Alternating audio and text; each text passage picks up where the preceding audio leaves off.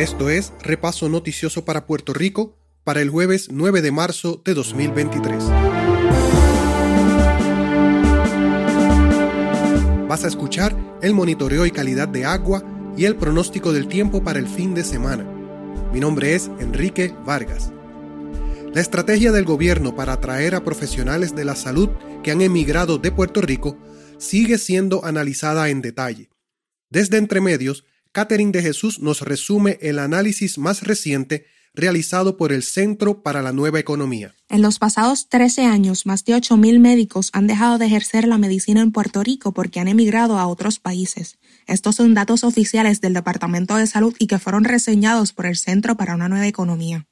La emigración de médicos de Puerto Rico ha levantado alarmas en algunos sectores que la vinculan a los problemas que enfrentan muchos pacientes, entre estos, que hay que esperar meses para una cita, días perdidos en consultorios y que hay pocos médicos especialistas.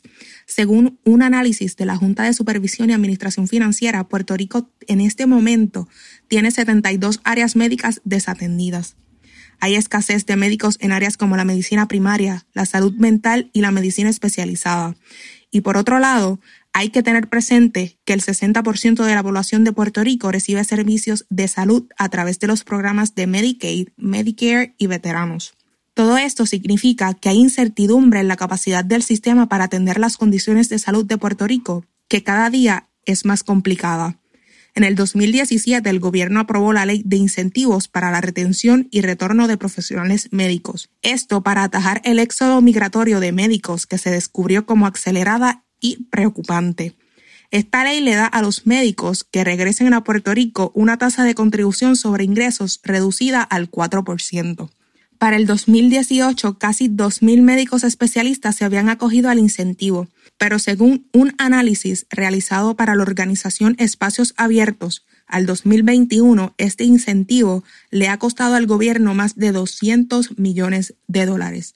Para Repaso Noticioso te informó Catherine de Jesús.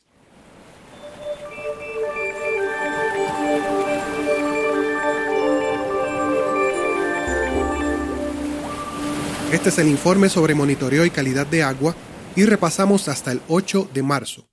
Sobre fuentes de agua para consumo, el embalse Guajataca se encuentra en el nivel de observación y está bajando de nivel. Todos los demás embalses están en el nivel de seguridad. Los embalses Carite en Guayama, Matrullas en Orocovis y Luqueti en Yauco se están acercando al nivel de observación. En cuanto a los acuíferos, el acuífero de Juana Díaz está en el nivel de observación, todos los demás acuíferos están en el nivel de seguridad. Hay cambios en el informe del monitor de sequía de Estados Unidos del 28 de febrero. Muestra que el área de sequía típica aumentó del 16% al 20%. Dos áreas de sequía se expandieron. El área de sequía típica en la costa sur sigue siendo desde Cabo Rojo hasta Guayama, pero ahora se extendió hacia el centro, cubriendo más a los municipios de Villalba y Coamo. El área de sequía en la esquina noroeste ahora cubre desde Añasco hasta Arecibo. La tercera área de sequía está en Vieques. La Autoridad de Acueductos y Alcantarillados reporta que tiene 211 proyectos de infraestructura a lo largo de Puerto Rico. De estos ya terminó 26, así que tiene 185 proyectos corriendo. De estos, 37 ya están en la etapa de subasta y 52 están en construcción. Estos proyectos no tienen que ver con averías ni trabajos de emergencia. Ahora te informaré sobre agua para uso. En el informe del monitor de calidad de playas del Departamento de Recursos Naturales que publicaron el 24 de febrero, muestra que Playa Bullé en Cabo Rojo no estaba apta para bañistas. Saludos, mi nombre es Evier Hernández Estrella y les estaré informando sobre las condiciones del tiempo para Puerto Rico durante los próximos días.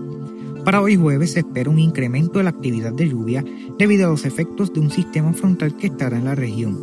Ya para viernes se espera que las condiciones prevalezcan estables con algunos parches de lluvias que pudieran entrar. Este mismo patrón de tiempo se espera que prevalezca durante el fin de semana del sábado 11 y domingo 12 de marzo con algunos aguaceros aislados. Para inicios de la próxima semana, el viento arrastrará fragmentos del remanente del sistema frontal hacia el área local, lo que provocará el incremento de nubes y aguaceros de aislados a dispersos, principalmente hacia sectores del sur de la isla en la mañana y algunos aguaceros hacia el interior en la tarde. En cuanto a las temperaturas, las máximas rondarán en los medianos 80 grados hacia pueblos costeros y entre los altos 70 y bajos 80 grados para pueblos del interior. Más frescas las temperaturas en las noches, rondando las mínimas entre los medianos 60 grados y bajos 70 grados hacia pueblos costeros y entre los altos 50 grados y medianos 60 grados hacia pueblos del interior montañoso. En el mar, continuarán las condiciones peligrosas, con oleaje entre los 7 a 8 pies para aguas del Atlántico y más tranquilo con el paraguas del Mar Caribe con olas de entre 2 a 3 pies. Las condiciones marítimas para el norte de Puerto Rico, incluyendo las islas municipios de Vieques y Culebra, estarán deterioradas, por lo que se exhorta a que no se realicen actividades en el mar y a no acercarse a las playas y siempre estar atentos a los comunicados marítimos del Servicio Nacional de Meteorología en San Juan. Desde el laboratorio de la Sociedad Meteorológica de Puerto Rico, en el recinto universitario de Mayagüez les informó Eviel Hernández Estrella. Puedes leer estos informes y noticias con sus referencias de apoyo en nuestra página repasonoticioso.com. Y esta fue la edición de Repaso Noticioso para el jueves 9 de marzo de 2023. Muchas gracias por acompañarnos. Mi nombre es Enrique Vargas y te espero la próxima semana.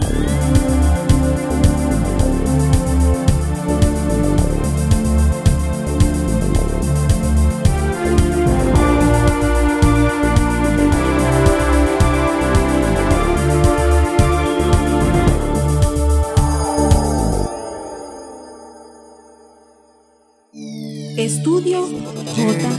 Y. E. Studio